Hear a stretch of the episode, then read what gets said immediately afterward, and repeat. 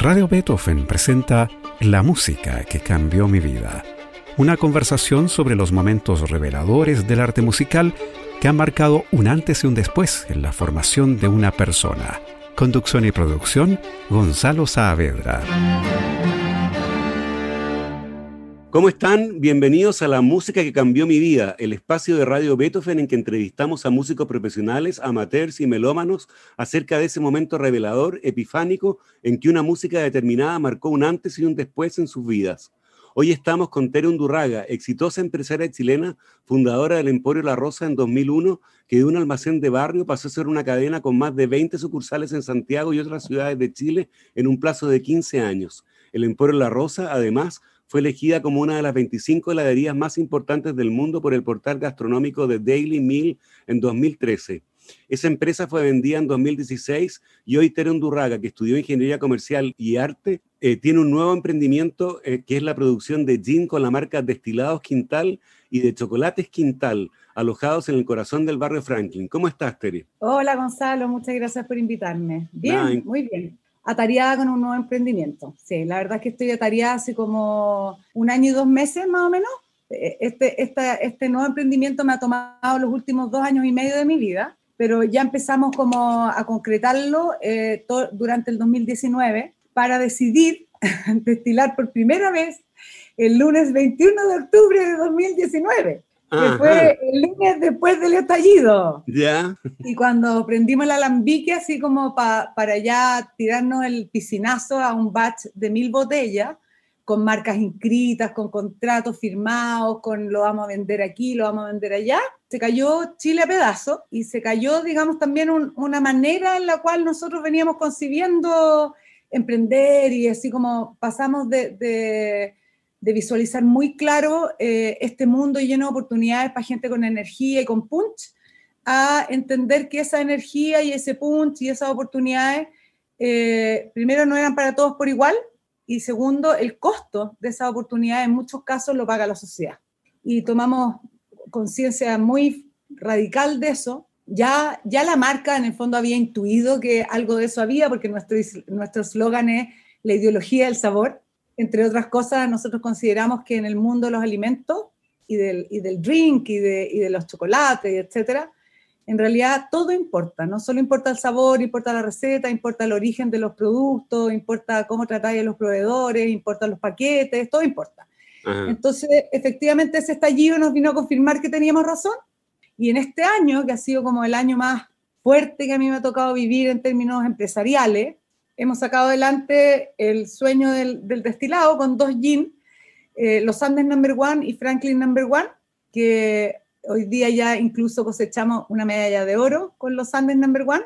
Eh, a un año de nuevo de, los destilados, eh, vieron la luz los chocolates. mira, con, esto, con estos chocolates, bueno, el que está oyendo y tiene paciencia, no solo para escuchar música clásica de excelente calidad de curatoría, eh, puede seguirnos en arroba destilados quintal y arroba chocolates quintal y ahí va a encontrar toda la información y, y cómo comprar y cómo llegar a estos productos porque son exquisitos, están hechos por chilenos, por nosotros, y tenemos la intención de, de, producir eh, valor agregado y de poner en, valor, como se dice ahora, eh, nuestros eh, botánicos nativos. La verdad que los dos emprendimientos tienen una matriz común, que en el fondo son, son bases, como puede ser un gin o como puede ser un chocolate, mezclado con nuestros botánicos. O sea, cedrón, boldo, chachacona, muña muña, en fin, puras eh, canelo, puras plantas chilenas mezcladas con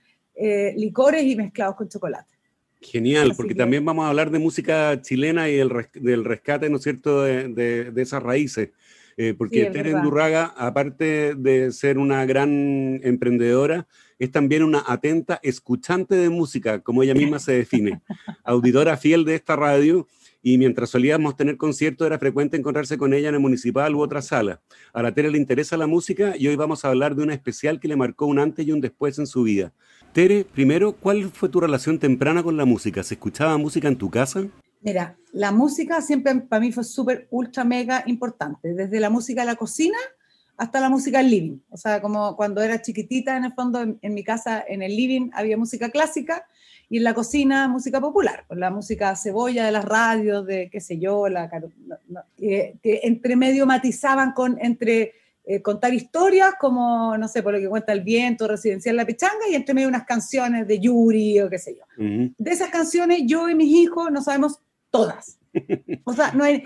Entonces, eso que nos pasa con la música popular, a mí no me pasa con la música clásica, fíjate, en el sentido que eh, por supuesto que me, declaro una full escuchante de música clásica, pero, pero no tengo esa capacidad de retener eh, en los compositores, las mejores versiones, eh, si, si, si, esta versión fue relevante porque la tocaron en determinadas circunstancias o en una sala con una acústica, no sé qué.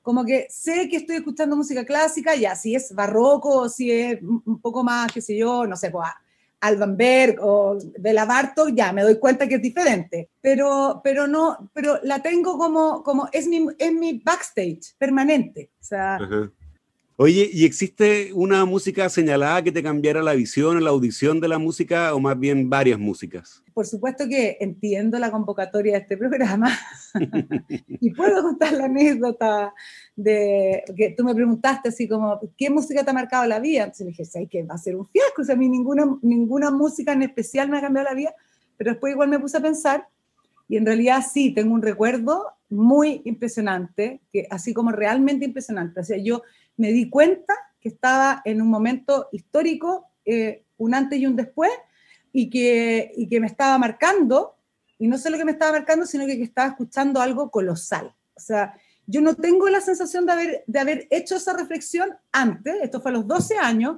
y fue porque mi papá me llevó en 1981 al concierto de eh, las alturas de Machu Picchu al Caupolicán. Y vimos el concierto completo y fue como, no sé, y así cuando están los rayos de, de, de, las baterías de Parra, y era como, como que yo estuve, no sé, dos horas y media que duró el concierto con los pelos parados y como entendiendo que ahí había una obra de arte maestra que podía competirle a las cuatro estaciones o podía competirle a los Rolling Stones. Como que me sentía como que no sabía si eso era era el rock más impresionante que yo había escuchado en mi vida o el concierto de música docta más increíble que yo había escuchado. Como ahí me di cuenta que, que, la calidad de la música era, o sea, no era, no eran las canciones pop, ni, ni las músicas de niño, ni, ni las cosas que yo estaba aprendiendo a tocar en guitarra, ni la flauta dulce, sino que era realmente una obra maestra. Recordemos que Las alturas de Machu Picchu fue compuesta y estrenada en 1981 y en 2021 se cumplen 40 años de esta monumental obra, que está hecha a partir del poema homónimo de Pablo Neruda, incluido en el Canto General de 1950. Es una obra que combina instrumentos autóctonos, algunos precolombinos como la tarca, una flauta aymara, con otros clásicos como el piano y la guitarra acústica, y otros contemporáneos como la guitarra y bajo eléctricos y un, teclado mini Moog. También combina estilos como el trote nortino o el joropo venezolano con el rock progresivo y la música andina.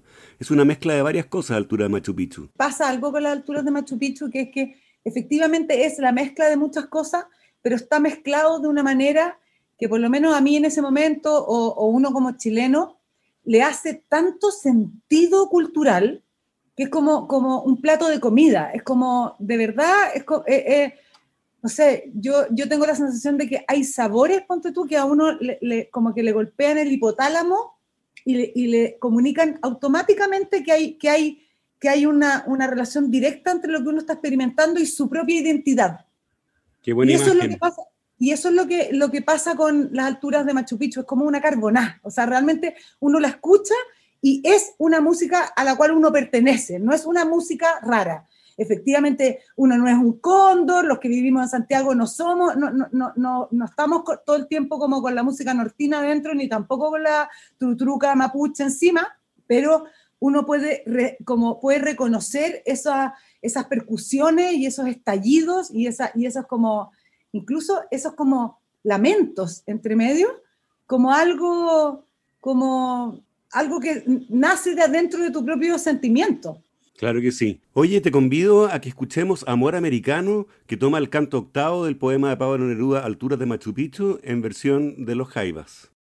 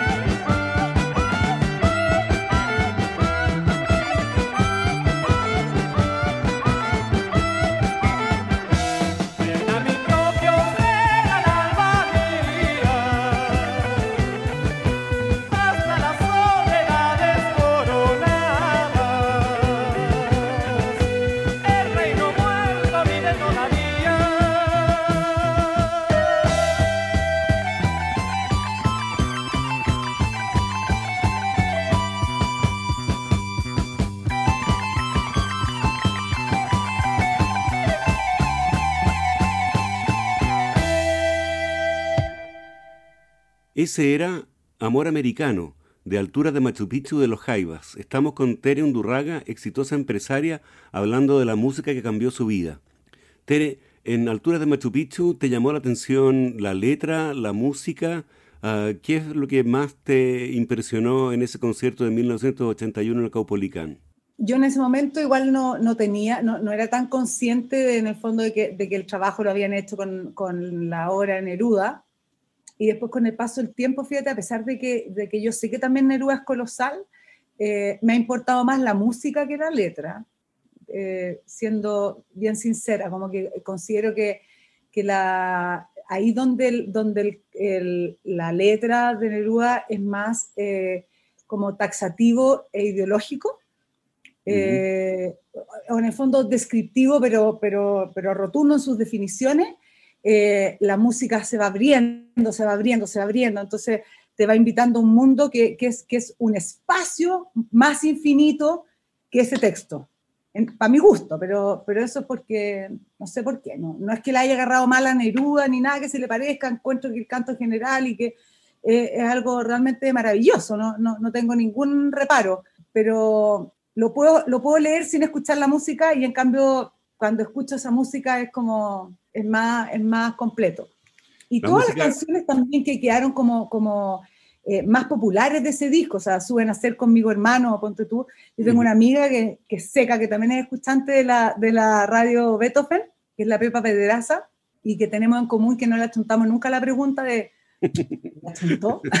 Es correcto. usted estaba escuchando y así como deberíamos hacer un club de los que jamás le han achuntado a la pregunta de la radio Beethoven. Yo lo podría encabezar, no tengo mucho tiempo, pero lo podría encabezar. Y ella siempre dice que distinto sería este país si es que suben a ser conmigo hermanos fuera nuestra canción nacional. Como estrofa por estrofa, es como es una invitación a una, a una, a una contención de, de la naturaleza, del otro, de la comunidad, de, de como hay un, hay un engranaje de una, de una idea país en esa canción que es impresionante. Invita a renacer una civilización que está dormida, ¿no es cierto? Dice, yo vengo a hablar por vuestra boca muerta, ¿no? Y también hay referencia a la represión y al sufrimiento de los pueblos, ¿no? Decidme, aquí fui castigado, o los látigos pegados a través de los siglos en las llagas y las hachas de brillo ensangrentado. No todo eso está en Sube a nacer conmigo, hermano. Escuchemos, escuchemos Sube a nacer conmigo, hermano, que toma el ritmo de un joropo venezolano, ¿no es cierto? Y en el que se canta casi completo el duodécimo canto de Alturas de Machu Picchu.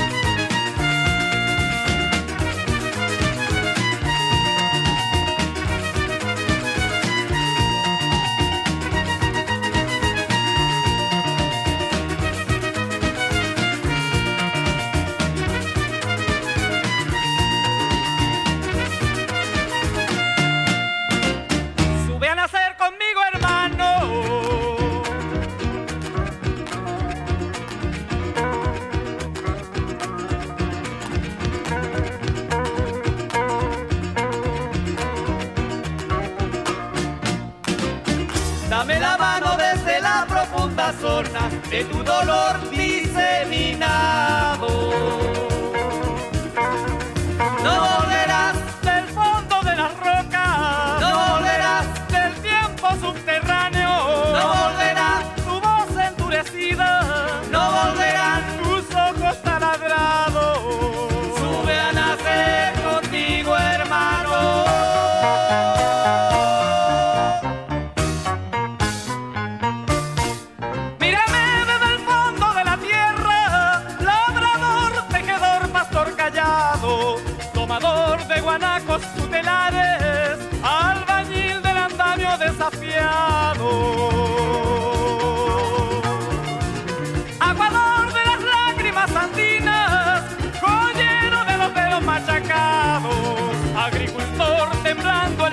Elijah.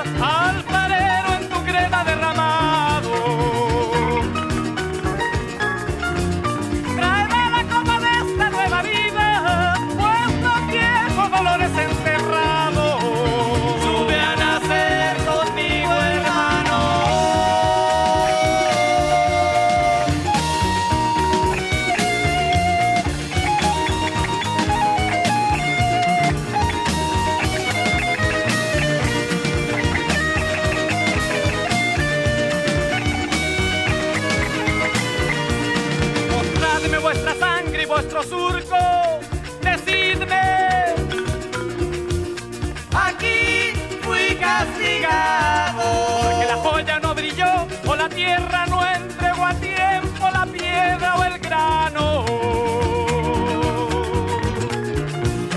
Señaladme la piedra en que caíste y la madera en que os crucificaron. Encendedme los viejos pedernales, las viejas lámparas, los látigos pegados. A través de los siglos en las llagas y las hachas de brillo ensangrentado.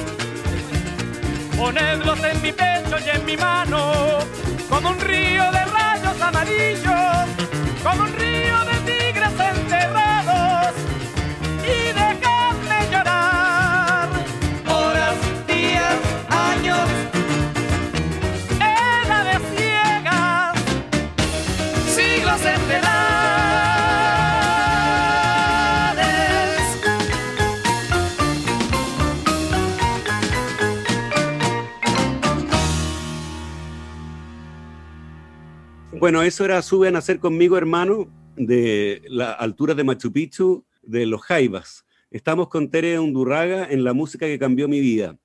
Tere, ¿qué otras músicas te han cambiado la vida? ¿Qué, qué otros recuerdos intensos tienes de contacto con la música? Oye, tengo montones de, de recuerdos y además que he sido súper afortunada porque la verdad es que yo vivo en Santiago Centro, entonces, como digo yo, el teatro de la esquina para mí es el municipal. Entonces, mientras se ha podido, o sea, mientras ha estado abierto, la verdad, porque de poderse siempre se puede, a mí no me importa llegar a la última fila si no tengo plata. Entonces me ha tocado realmente escuchar gente talentosísima y también cuando he viajado he tenido oportunidad. Entonces voy a sacarle pica a los auditores de eh, la radio Beethoven porque tuve una oportunidad impresionante el 25 de agosto del 2017 fui a la Filarmónica de Berlín, que es un, teatro maravilloso, chiquitito, no es, una, no es un teatro muy gigante tampoco, pero es de madera entero, precioso, como medio redondo, arquitectónicamente sorprendente. Y me tocó la suerte de escuchar el último ciclo de conciertos de, de Sir Simon Rattle, antes de que se devolviera a Londres, porque él estuvo prestado una temporada en Berlín Harto tiempo, en realidad. ¿Cuánto, ¿Cuánto rato estuvo? ¿Como 10 años? 16 estuvo. Bueno, pero y esto era, era una, una, era como su última temporada, que quedaban, no sé, cinco conciertos, y nosotros nos tocó que estuvimos en Berlín y fuimos, fuimos a, a escuchar eh, la creación de Haydn, que también es una obra preciosa, y tuvimos ahí, no sé, pues, fue un momento mágico, así como en un viaje romántico con mi marido, Felipe Bianchi, que también es muy músico. De hecho, el músico de la familia Felipe, no yo. Su familia es muy música, tiene hermano músico, en mi casa hay piano, mis hijos tocan guitarra, piano, cantan.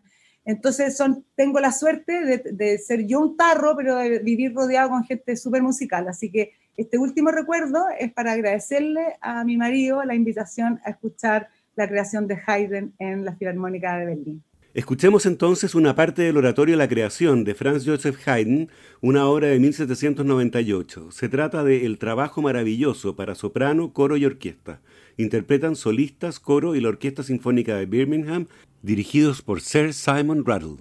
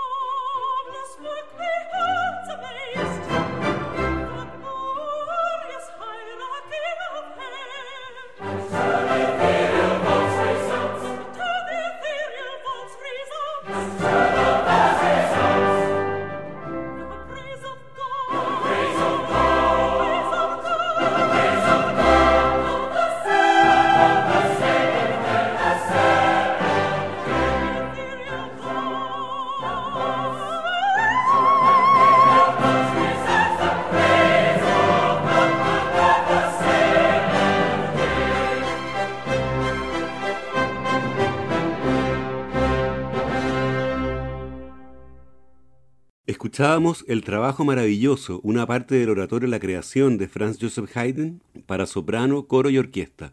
Interpretaban solistas, coro y orquesta sinfónica de Birmingham, dirigidos por Sir Simon Rattle. Tere, estamos terminando el programa, te quería agradecer muy sinceramente. Te agradezco esta invitación para obligarme a hablar de música en la radio Beethoven y hacerme parte de, una radio que también es tan parte mía, porque la escucho todos los días y contarle y pedirle a los amigos que por favor me apoyen en destilados Quintal y en chocolates Quintal. Muy bien.